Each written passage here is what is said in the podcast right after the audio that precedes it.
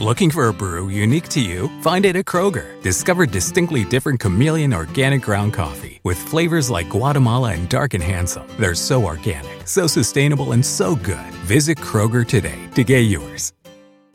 Hello, beautiful. I'm Amy Errett, founder of Madison Reed, a hair color company I named after my daughter. Experience gorgeous, lasting, high quality hair color made with ingredients you could feel good about, with consistent results every time. It's easy to find your perfect shade. Book a complimentary video hair color consultation with a licensed colorist on madison reed.com and get 10% off plus free shipping on your first color kit. Use code RADIO10. That's code RADIO10. Cuán firme cimiento se ha dado a la fe. A través de la Biblia, un análisis de la Biblia libro por libro que le ayudará a crecer espiritualmente. Estos estudios fueron diseñados por el doctor J. Vernon McGee. Acompáñenos en este fascinante recorrido a través de la Biblia. La palabra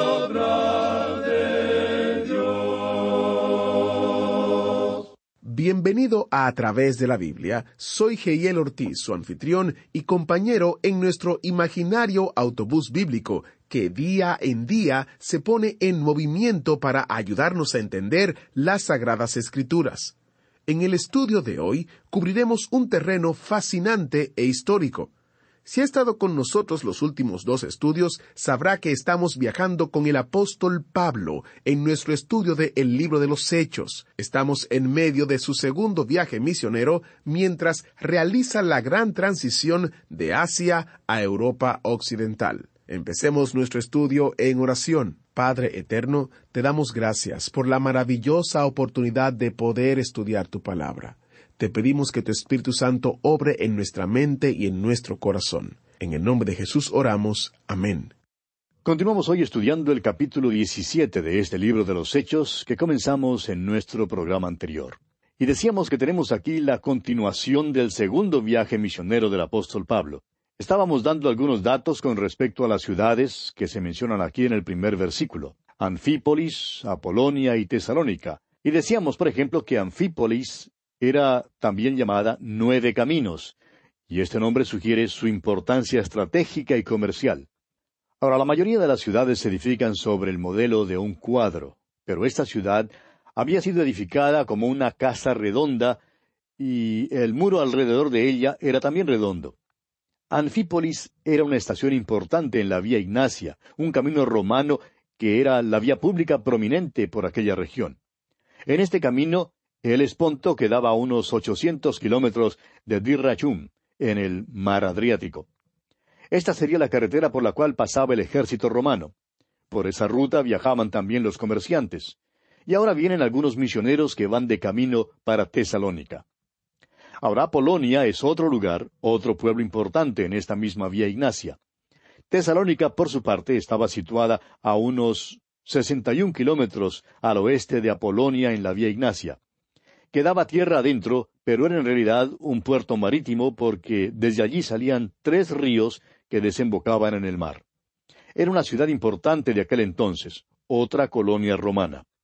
Casandro, un rey macedonio, la reedificó alrededor del año 315 a.C. y le dio el nombre de Tesalónica, en honor a la media hermana de Alejandro Magno. El nombre anterior de Tesalónica era Terme, debido a que había allí fuentes de aguas termales. Ahora Casandro era uno de los generales de Alejandro, quien se hizo cargo del reinado de aquella región después de la muerte de Alejandro.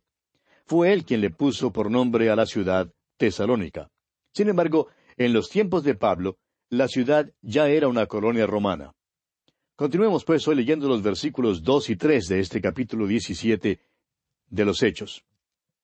Y Pablo, como acostumbraba, fue a ellos y por tres días de reposo discutió con ellos, declarando y exponiendo por medio de las Escrituras que era necesario que el Cristo padeciese y resucitase de los muertos, y que Jesús, a quien yo os anuncio, decía él, es el Cristo. Pablo siguió aquí su costumbre usual de predicar en la sinagoga. Es importante notar cuán limitado fue su ministerio allí. Estuvo allí solamente tres días de reposo, lo cual quiere decir que no podía haber estado allí por más de un mes. En aquel período de tiempo llevó a cabo toda su obra misionera. Muchos hombres y mujeres llegaron a Cristo y una iglesia local se organizó y Pablo les enseñó.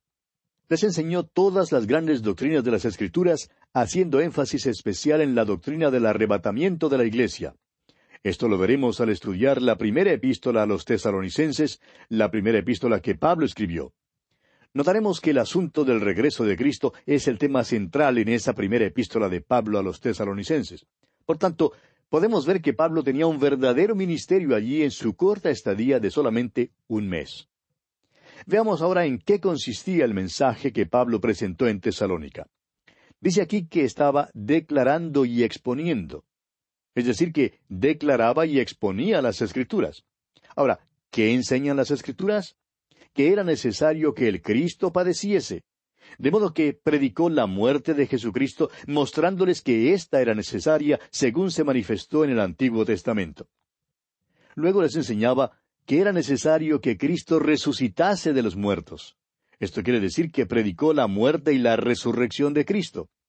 Amigo oyente, no encontrará usted ningún mensaje en este libro de los Hechos, predicado por Pedro o por Pablo, en el cual la resurrección no constituya su tema central no encontrará usted un mensaje de estos dos hombres, de Pedro o de Pablo, sin que tengan como tema central la resurrección de Jesucristo. Hoy en día son demasiadas las veces en que la resurrección no forma parte, ni mucho menos es el corazón del mensaje.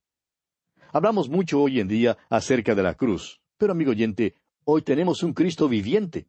Alguien lo ha expresado de la siguiente manera, escuche usted.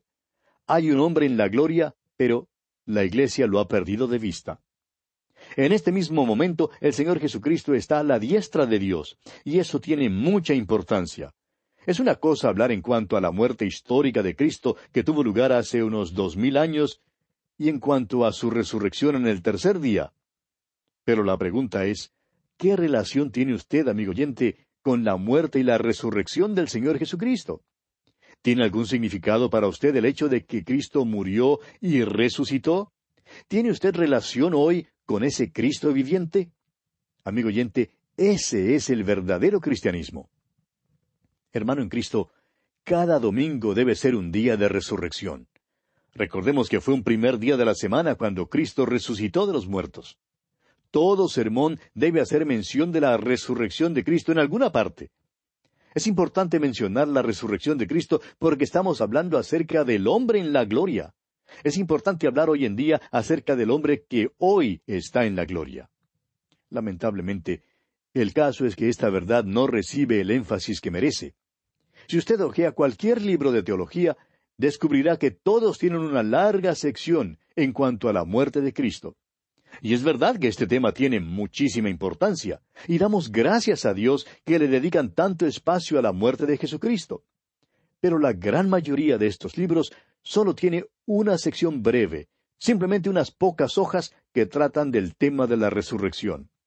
Y creemos que en esto han fracasado. Creemos que deben extenderse mucho más en cuanto a este tema de la resurrección de Jesucristo. El hecho es que la resurrección de Cristo fue la base de toda la predicación del Nuevo Testamento. Estamos dándole gran énfasis a esto porque lo consideramos sumamente importante. Bien, resumiendo, decimos entonces que Pablo estaba en Tesalónica tres días de reposo y que la resurrección de Cristo fue su mensaje. Ahora, fíjese usted cómo lo recibieron aquí en el versículo cuatro de este capítulo diecisiete de los Hechos. Y algunos de ellos creyeron y se juntaron con Pablo y con Silas, y de los griegos piadosos, gran número, y mujeres nobles, no pocas. Algunos creyeron. Eso siempre pasa cuando la palabra de Dios se proclama. Algunos creen. Y sabe usted una cosa, esto implica que hay otros que no creen. La minoría cree, mientras que la mayoría no cree. Ahora, cuando el doctor Lucas dice, y mujeres nobles, no pocas, quiere decir que un gran número de ellas vinieron al Señor. Cuán maravilloso es eso, amigo oyente. Continuemos con el versículo cinco de este capítulo diecisiete de los Hechos. Entonces los judíos que no creían, teniendo celos, tomaron consigo a algunos ociosos, hombres malos, y juntando una turba, alborotaron la ciudad, y asaltando la casa de Jasón, procuraban sacarlos al pueblo.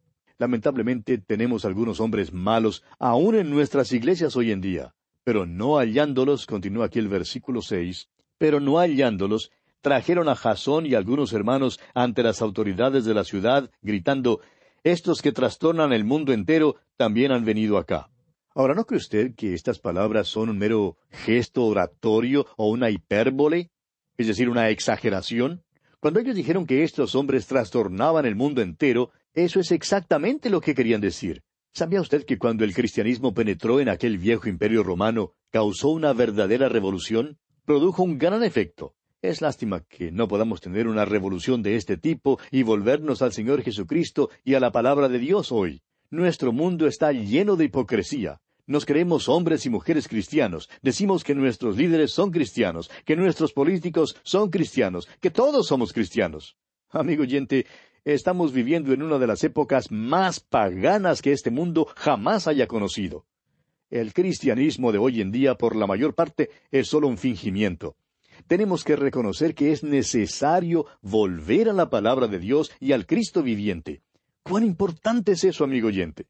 Continuemos ahora con los versículos siete al nueve de este capítulo diecisiete de los Hechos, a los cuales Jasón ha recibido, y todos estos contravienen los decretos de César, diciendo que hay otro rey, Jesús, y alborotan al pueblo y a las autoridades de la ciudad, oyendo estas cosas.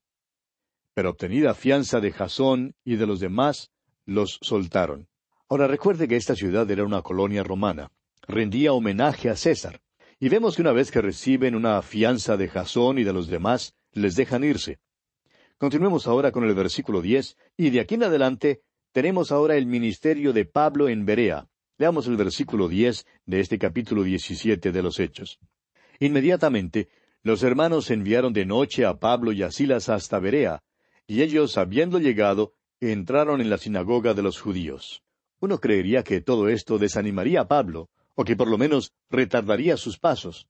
Sin embargo, vemos que este no fue el caso, sino que decide proseguir su viaje, y viaja hasta Berea, un pueblo cercano a la costa. Ahora el versículo once dice, Y estos eran más nobles que los que estaban en Tesalónica, pues recibieron la palabra con toda solicitud, escudriñando cada día las escrituras para ver si estas cosas eran así. Esta gente era razonable, escudriñaban las escrituras cada día y creemos que allí también se fundó una iglesia. Sin embargo, no oímos hablar tanto en cuanto a esa iglesia. Es interesante que las iglesias más poderosas fueron las que se levantaron en los lugares donde la persecución era más grande. Una de las dificultades que enfrentamos hoy en día, amigo oyente, es que la iglesia, por lo general, no es perseguida.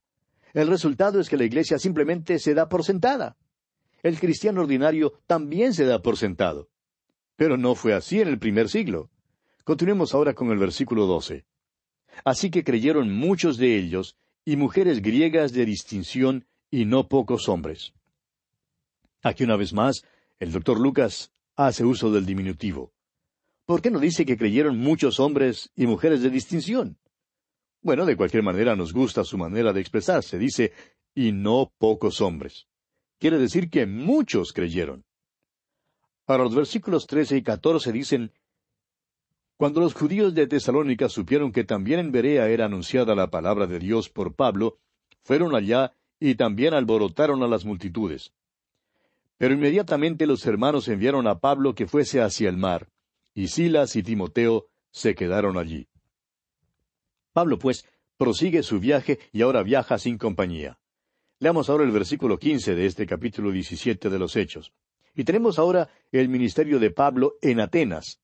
El versículo quince dice, Y los que se habían encargado de conducir a Pablo le llevaron a Atenas. Y habiendo recibido orden para Silas y Timoteo de que viniesen a él lo más pronto que pudiesen, salieron.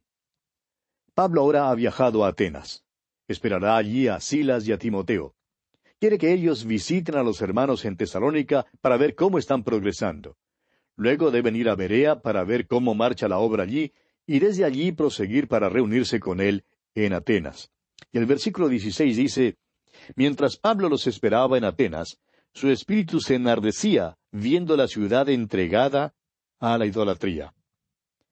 Atenas era el centro de la cultura del mundo. El hecho es que cuando uno piensa en Atenas, uno piensa en la cultura. Sin embargo, Atenas era una ciudad entregada a la idolatría. Y el versículo 17 de este capítulo 17 de los Hechos continúa diciendo, Así que discutía en la sinagoga con los judíos y piadosos, y en la plaza cada día con los que concurrían. Ahora este mercado queda al pie de la Acrópolis. Y podemos imaginarnos a Pablo caminando por allí. Usted recordará que Pablo hacía tiendas para ganarse la vida, y creemos que él muy bien podría haber vendido algunas tiendas mientras, mientras caminaba por allí. Y mientras vendía sus tiendas, pues hablaba del Señor Jesucristo. Continuemos con el versículo 18. Y algunos filósofos de los epicúreos y de los estoicos disputaban con él, y unos decían, ¿qué querrá decir este palabrero? Y otros, parece que es predicador de nuevos dioses, porque les predicaba el Evangelio de Jesús y de la resurrección. La filosofía de los epicúreos era más o menos hedonista. Los estoicos, en cambio, era un grupo que creía en la circunspección y la moderación. Los epicúreos creían que uno no debía restringirse, creían que de esta manera uno podría vencer la carne. Creían que uno debía darle al cuerpo todo lo que quería tener. Según esta filosofía, si uno quería licor, pues que tomara todo lo que pudiera aguantar. Ahora, en cuanto al sexo, amigo oyente, créanos que los epicúreos podrían participar plenamente en lo que llaman la nueva moralidad. La llaman nueva, pero como usted ve, en realidad no era nada nuevo para los epicúreos.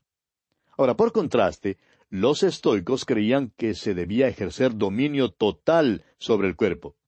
Pues bien, vemos aquí al pueblo griego que viene para oír lo que Pablo tiene que decir. Pablo ha estado hablando mucho y por eso lo llaman palabrero. Ahora, su tema es algo nuevo para ellos consideran el nombre de Jesús y la idea de la resurrección como nuevos dioses. Hay muchos hoy en día que dicen que Pablo tomó muchas de sus ideas del platonismo. Dicen que Pablo en realidad no creía en la resurrección corporal, sino en la idea platónica de una resurrección espiritual, según la cual el pensamiento y las obras de un individuo afectan la sociedad y que esta influencia que prosigue es la vida después de la muerte. Uno todavía escucha esta clase de cosas hoy en día. El liberalismo teológico, amigo oyente, no es nada nuevo, no es sino un resurgimiento de aquella vieja filosofía griega. Pero notemos aquí que cuando los griegos, que conocían la filosofía griega, oyeron hablar a Pablo, dijeron que estaba enseñando algo nuevo y extraño. Ahora, lo que Pablo les enseñaba era demasiado profundo para ellos. Continuemos con el versículo 19 de este capítulo 17 de los Hechos. Y tomándole, le trajeron al Areópago, diciendo, ¿Podremos saber qué es esta nueva enseñanza de que hablas? El Areópago es una formación de roca muy peculiar que queda al pie de la Acrópolis. Allí en la parte alta de la Acrópolis estaba el Partenón y los otros edificios que tenían relación con aquel gran centro religioso y cultural griego. Francamente, este era un ambiente muy bello, con edificios hermosos y estatuas hermosas. Es un lugar muy interesante para visitar aún hoy en día. Sin embargo, debemos recordar que a pesar de su belleza, toda la ciudad estaba entregada a la idolatría. Sería muy bueno si pudiéramos ir al Areópago para estudiar este sermón, pero tememos que ahora eso no nos sea posible. Estamos seguros que todos los creyentes en Cristo que visitan el Areópago hoy en día leen el sermón de Pablo cuando están allí. Por lo menos creemos que sería bueno leerlo. Pues bien, los griegos le dicen a Pablo que quieren saber más acerca de esta nueva doctrina. En otras palabras, podríamos decir que ellos, según el dicho popular, no entendieron ni jota. Estaban en peores circunstancias que los Gálatas, los filipenses y los tesalonicenses. Sin embargo, se creían unos grandes sabios. Las personas de este parecer son las más difíciles de alcanzar con la palabra de Dios y con el Evangelio.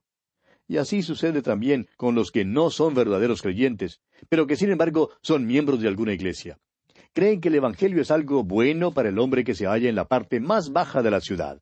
Creen que sus amigos son los que deben escuchar las enseñanzas de la palabra de Dios. Algunos miembros de iglesias pueden ser muy malos y pecaminosos. Sin embargo, nunca se dan cuenta del hecho de que ellos mismos necesitan el Evangelio. Parece que no se dan cuenta que en verdad necesitan un Salvador, no solo para salvarles del pecado, sino también para salvarles en su vivir diario, a fin de que sus vidas valgan algo para Dios. Continúan ahora los atenienses hablando aquí con Pablo y le dicen en los versículos veinte y veintiuno Pues traes a nuestros oídos cosas extrañas, Queremos pues saber qué quiere decir eso, porque todos los atenienses y los extranjeros residentes allí en ninguna otra cosa se interesaban sino en decir o en oír algo nuevo. Creemos que esta gente que estaba en Atenas era bastante ociosa. No trabajaban, no hacían nada, simplemente hablaban. Hablaban de las nuevas teorías y de las nuevas ideas. Parece que la familia humana alcanza muy fácilmente ese grado de sofisticación. Creen que saben algo cuando en realidad no saben nada. No saben el hecho más importante en todo el universo. Hay quienes dicen que Pablo fracasó en el Areópago, pero no estamos completamente de acuerdo con tal suposición, amigo oyente. No creemos que Pablo tuviera tal falta de éxito en Atenas. Es más, creemos que este fue uno de los más grandes mensajes que Pablo jamás predicara. Continuemos con el versículo 22 de este capítulo 17 de los Hechos. Entonces Pablo, puesto en pie en medio del Areópago, dijo, Varones atenienses, en todo observo que sois muy religiosos. Notemos que Pablo empieza su mensaje de una manera muy formal. Varones atenienses, les dice. Esta es una forma formal de hablar. Luego dice que percibe que son muy religiosos. Los atenienses en verdad eran muy religiosos. Atenas estaba llena de ídolos. No tenía fin el panteón de los dioses que los atenienses y los griegos tenían. Había dioses pequeños, dioses grandes, pocos dioses y muchos dioses. Tenían un dios casi para todo. Eso es lo que Pablo estaba diciendo. Eran muy religiosos. A veces oímos preguntar a muchas personas hoy en día en cuanto a la necesidad de enviar misioneros al mundo. Dicen que la gente ya tiene su propia religión. ¿Por qué es necesario enviar misioneros? Ahora, ¿cuál piensa usted, amigo oyente, que sería la respuesta del apóstol Pablo en cuanto a esto? ¿Por qué fue él a predicar allá en Atenas? Fue porque esta gente tenía ya su religión. Este precisamente era su problema eran muy religiosos. Un predicador dijo hace muchos años, Cuando yo vine a Cristo, perdí mi religión. Y hay muchos en nuestras iglesias hoy en día que necesitan perder su religión para que puedan encontrar a Cristo. Ese es el gran problema que enfrentan. Algunos creen que los hombres son demasiado malos para ser salvos. Pero este no es el verdadero problema. El problema es que se creen demasiado buenos. Se creen religiosos, se creen dignos, se creen buenos. Amigo oyente, tenemos que predicar el Evangelio porque los hombres están perdidos sin Cristo. Y es por eso que Pablo fue a Atenas. Necesitaban escuchar el mensaje del Evangelio. Fíjese usted que en Atenas Pablo no fue a la sinagoga. Empieza su discurso maestro dirigiéndose a los varones atenienses. Y después que hace esta observación de que son muy religiosos, sigue diciendo aquí en el versículo 23 de este capítulo 17 de los Hechos, porque pasando y mirando vuestros santuarios, hallé también un altar en el cual estaba esta inscripción, Al Dios no conocido. Al que vosotros adoráis, pues, sin conocerle, es a quien yo os anuncio. Pablo les dice, pasando y mirando vuestro santuario. Es decir, Pablo había visto los objetos de su adoración, había notado sus altares, sus ídolos y sus templos. El hecho es que ese hermoso templo que llamaban el Partenón era un templo edificado a Atena, la diosa virgen de los atenienses. Había ídolos por todas partes. Y Pablo había notado esto. Y luego dice que entre todos los ídolos había encontrado un altar que tenía esta inscripción. Al Dios no conocido. Ahora eso pudiera significar varias cosas, pero entraremos en su consideración Dios mediante en nuestro próximo programa. Por hoy vamos a detenernos aquí. Al despedirnos, deseamos a usted las ricas bendiciones del Señor. Muchas gracias al maestro Samuel Montoya y gracias a ustedes por estar con nosotros. De esta manera concluimos nuestra semana de estudio y nos preparamos para el lunes reiniciar nuestro recorrido. Hasta la próxima. ¿Fue de ayuda para usted el estudio de hoy? ¿Desea enviarnos algún comentario de lo que ha estado escuchando? Entonces escríbanos, no espere más. Nuestro correo electrónico es atv@transmundial.org. atv arroba transmundial.org. Si desea recibir las notas y bosquejos de lo que estamos estudiando, suscríbase gratis en nuestra página en Internet a través de la Biblia.org barra notas. A través de la Biblia.org barra notas.